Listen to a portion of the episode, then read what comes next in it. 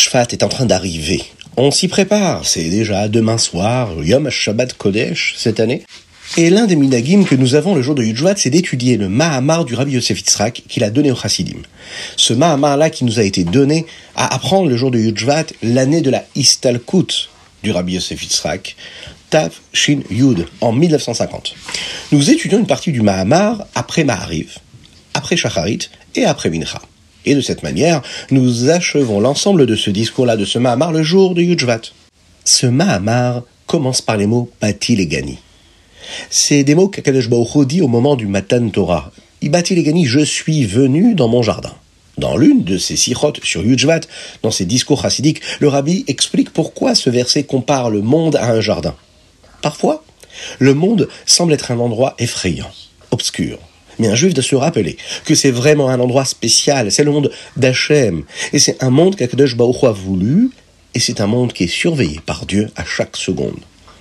Et il faut savoir une chose, hein, s'il nous paraît obscur et effrayant, c'est juste que le Yetzerara essaye de nous faire penser que c'est effrayant et obscur, pour que nous n'ayons même pas le mérite et que nous n'ayons même pas le courage d'agir comme Dieu le veut. Mais si nous nous rappelons que tout ce qui arrive de difficile et tout ce que nous voyons d'obscur, ça vient de Dieu, si nous nous efforçons de trouver toujours le bon côté qu'il y a dans chaque élément, et que nous travaillons à faire de ce monde-là un endroit où la shrina, la présence de Dieu, euh, pourra être perceptible, eh bien, là, à ce moment-là, nous apporterons certainement la venue de Mashiach. Quand tout le monde pourra voir que le monde est le jardin d'Hachem, bâti les gagné. Le rabbi avait également l'habitude d'expliquer une section de cette série de Mahamarim chaque année. Il y a d'ailleurs 20 seifim, ce que nous appelons des sections, hein, des petits chapitres, dans le Hemcher Batilegani du Rabbi Yosef c'est-à-dire dans cette continuité-là de ce titre-là de Batilegani.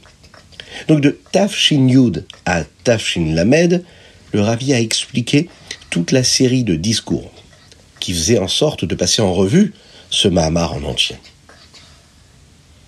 Le Rabbi a fait de même au cours des 20 années suivantes et a commencé le troisième cycle. Les Chassidim ont continué le cycle comme le Rabbi l'avait commencé.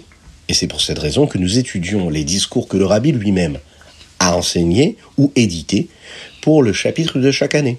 Cette année, nous étudions le quatorzième chapitre, pour la quatrième fois depuis Yudshvat. On va donner ici les années, en 5724, 5744, 5764, et cette année, Baruch Hashem, 5784, nous étudions le Mahamar du Rabbi de l'année Tav Shin Chav Dalet et Tav Shin Mem Dalet. C'est ce que nous pouvons déjà investir comme énergie pour nous attacher avec le rabbi.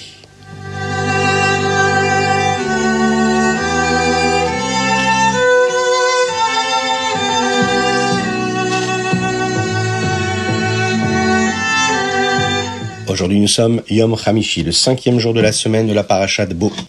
Je suis infiniment heureux de vous retrouver pour partager avec vous ce ritatu du jour. Et nous commençons par le Chumash. Pensez à partager avec vos amis, vous prenez le mérite de diffuser la Torah et la Chassidoute. Bien sûr, Mashiach arrivera grâce à cela. Moshe et Aaron ont dit au béné Israël qu'il y avait une mitzvah qu'Akadosh Baruch leur avait donnée et qu'ils devraient prendre un de leurs agneaux ou leurs chevreaux et il leur précisait qu'il fallait l'acheter spécialement pour le Korban Pessah. Après l'avoir présenté avant la nuit de Pessah et avoir fait la shrita, il devrait étaler un peu de sang sur le haut des côtés du montant de la porte, et les bénis Israël ne devraient pas sortir cette nuit-là avant le matin. Les bénis Israël commenceront à célébrer le Yom Tov de Pessah lorsqu'ils arriveront en Eretz Israël, lorsqu'ils auront des enfants et qui leur demanderont Mais pourquoi est-ce que vous apportez ce Korban Pessah Là, ils devront leur répondre que c'est à cause du miracle qu'Akadosh Baruch a fait Pesach, en passant par-dessus les maisons juives pour sauver les béné Israël pendant Makat Bechorot. Lorsque les béné Israël ont entendu Moshe Rabbeinu leur parler de cette mitzvah, ils se sont prosternés devant Dieu. Ils venaient d'entendre plusieurs bonnes nouvelles. Ben, déjà, ils ont entendu que la Géoula, la délivrance, était sur le point de se produire. Qu'ils entreront en Eretz Israël et qu'ils auront des enfants. Ils ont voulu montrer leur appréciation à Dieu et alors ils se sont donc inclinés devant lui. Le verset nous dit que les béné Israël ont fait ce qu'Hachem a dit, même s'ils ne l'avaient pas encore fait, puisqu'ils avaient déjà décidé de le faire. La Torah les considérait déjà comme si qu'ils avaient déjà accompli cette mitzvah-là. Ce qui est extraordinaire, surtout en ce Shabbat du Yudjvat, le rabbi demandait à maintes reprises à chaque racine, à chaque juif, de prendre des bonnes achlatot, de prendre des décisions. Ici, nous voyons la puissance d'une achlata, d'une bonne décision. Dès que nous décidons de faire quelque chose de bien, même avant de le faire, Hachem le considère déjà comme si nous l'avions fait. Et il nous récompense déjà pour cela. Alors, n'hésitons plus, prenons des bonnes décisions. Et avec le mérite du rabbi de Lubavitch, nous allons pouvoir accomplir de grandes et de belles choses.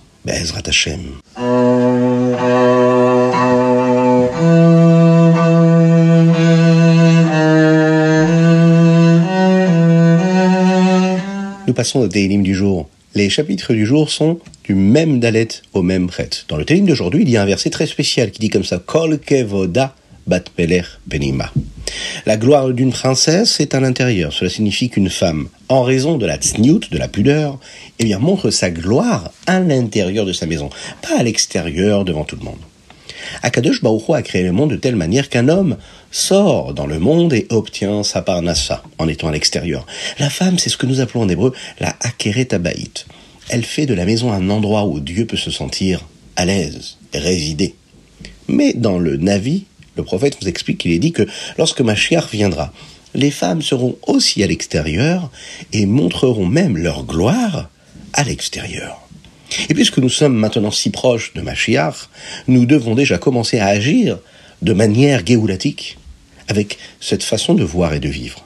C'est ainsi qu'aujourd'hui, on peut le voir et le constater, les femmes et les filles doivent sortir aussi, aller à l'école, étudier la Torah, faire ce que nous appelons les miftsaïm, encourager d'autres juifs à accomplir la Torah et les mitzvot, s'exprimer.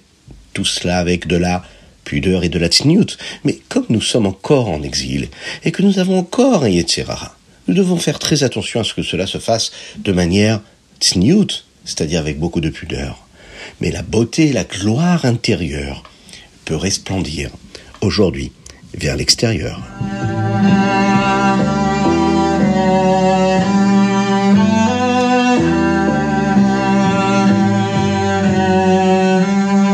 Une petite pièce dans la tzedaka et par cela Mashiach arrivera. Pensez à le faire. Et aujourd'hui, on rajoute d'ailleurs une deuxième pièce. Une pièce pour nos frères en Eretz Israël. On pense très très fort à tous ces otages qui sont en Eretz Israël. On pense à tous les chayalim, on pense à tous nos frères qui souffrent, qu'Akadosh ou les aide, qui les soutiennent, qui leur donnent de la force, du courage, et qui nous délivrent en nous envoyant le Mashiach très rapidement. Passons au Tania. L'écouter à Marine Perek Yutret. Hier, nous avons commencé à apprendre ce qu'était Karov Meod qu'il était en effet très réalisable pour chaque juif de garder la Torah et les mitzvot avec l'amour et la crainte. C'est vrai même pour quelqu'un qui euh, ne peut pas susciter des sentiments d'amour et de crainte par euh, une concentration profonde et la hitbodenout, la réflexion dont nous avons parlé.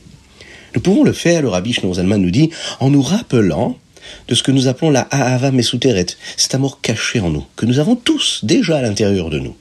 Aujourd'hui, nous allons commencer à apprendre qu'est-ce que c'est vraiment cette Ahava Mesuteret. Chaque juif a cet amour caché pour Hachem en lui. C'est quelque chose que nous avons tous intégré dans notre Neshama. Si vous avez une Neshama, eh bien vous avez un amour pour Dieu caché à l'intérieur, automatiquement. Maintenant, vous pouvez ne pas toujours le ressentir, mais l'amour d'Hachem est toujours présent chez chaque juif.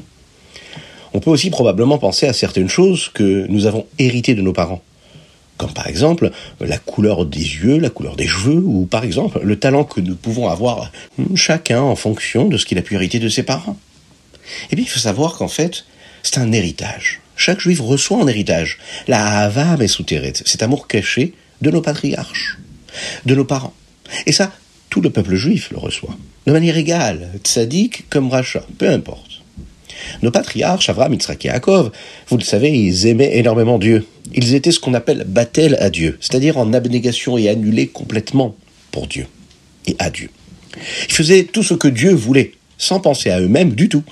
C'est en raison de cela d'ailleurs que Akadosh Baruch leur a donné une récompense. C'est-à-dire que leur amour pour Dieu deviendra quelque chose que leurs enfants auront en tant que partie intégrante de leur âme, sans qu'ils aient besoin de faire un travail particulier. C'est pourquoi Nous avons tous cet Ahava Mesuteret.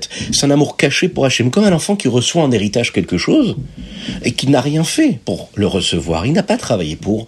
Il le reçoit parce que son père ou sa mère lui transmet. Cet amour, nous l'avons reçu en héritage. C'est la récompense que Dieu a offert à Abraham, Yitzhak et Yaakov. Où se trouve-t-elle, cet Ahava Mesuteret, cet amour caché? Est-ce qu'elle se trouve dans le cœur? Eh bien non. Elle se trouve, le Rabbi Shonzalman nous dit, la Chassidou nous explique, dans la chorma de la dans la sagesse de l'âme. Il y a une très bonne raison pour laquelle Akadosh Baruch l'y a placé, et avec l'aide de Dieu, Bezrat Hashem, nous en apprendrons davantage à ce sujet dans le Tanya Bezrat Hashem de demain.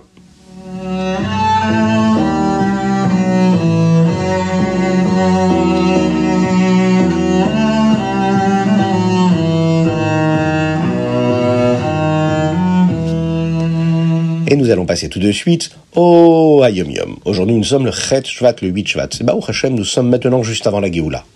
Nous devons savoir que toutes les difficultés, les souffrances, Shalom, hein, que les peuples juifs a pu vivre et vit tous les jours, eh bien c'est parce que Kodesh Baruch va nous envoyer le Mashiach, qu'il est sur le point de venir. Et tout comme cela fait mal avant la naissance d'un bébé, quand en effet un bébé naît, cela fait mal à la maman. Eh bien, Mashiach est en train d'arriver. Et il y a cette douleur-là aussi de cette naissance-là de Mashiach. Mais la vérité, c'est que nous, on ne veut pas du tout de cette douleur. Nous ne voulons pas que cette douleur dure plus longtemps. Nous devons faire tout ce qui est en notre possible et dans notre pouvoir pour faire venir Mashiach tout de suite. Nous devons surtout veiller à observer toutes les mitzvot de la manière la plus belle possible. Et nous devons suivre chaque minhag, chaque coutume que nous avons reçue, sans compromis. Une fois, un journaliste d'une grande chaîne de télévision est venu voir le rabbi et il lui a posé une question. Il lui a demandé Quel est votre message pour le monde entier au sujet de Mashiach? Le rabbi a répondu que Mashiach est prêt à venir. Tout le monde devrait faire quelque chose de supplémentaire, quelque chose d'additionnel, hein, de bonté, euh, dans le domaine de la gentillesse pour faire venir Mashiach. Et ensuite, le rabbi a donné aux journalistes et aux caméramans qui étaient avec eux deux dollars pour leur montrer par l'exemple hein, que nous devons faire quelque chose de supplémentaire. Faisons encore toujours plus pour faire venir Mashiach.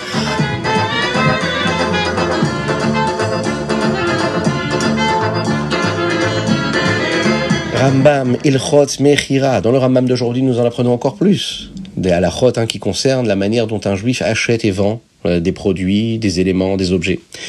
Les lois de Mechira sont très longues. C'est l'un des ensembles de lois les plus longs de tout le Rambam.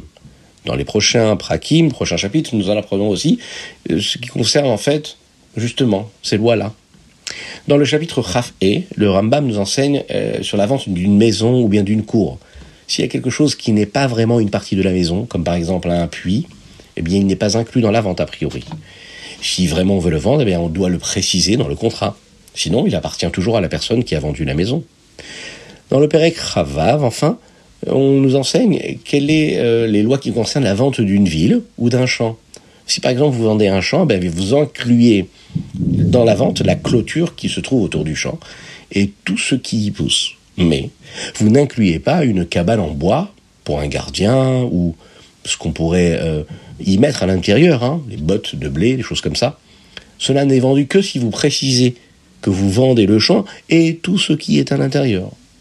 Dans le Chavzaïn, le père Chavzaïn, nous apprenons ce qui est inclus lors de la vente d'autres choses, comme par exemple des, grands objets hein, qui ont de la valeur, comme par exemple des bateaux, des charrettes, des animaux. Le Ramam nous dit à la fin qu'en général, nous suivons le minag, la coutume de l'endroit où nous vivons, pour savoir ce que les gens veulent généralement dire lorsqu'ils vendent quelque chose. Mais s'il n'y a pas de coutume, de technique ou bien de mots hein, qu'on utilise, de formules de vente, eh bien nous suivons ce que les Chachamim, nos sages, nous enseignent dans les chapitres du Rambam.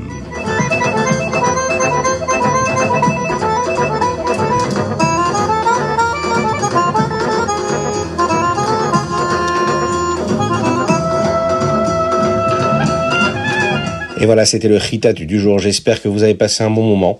Et n'hésitez pas à le partager avec vos amis. Envoyez-nous vos dédicaces sur chitat.fr. Vous pouvez le faire.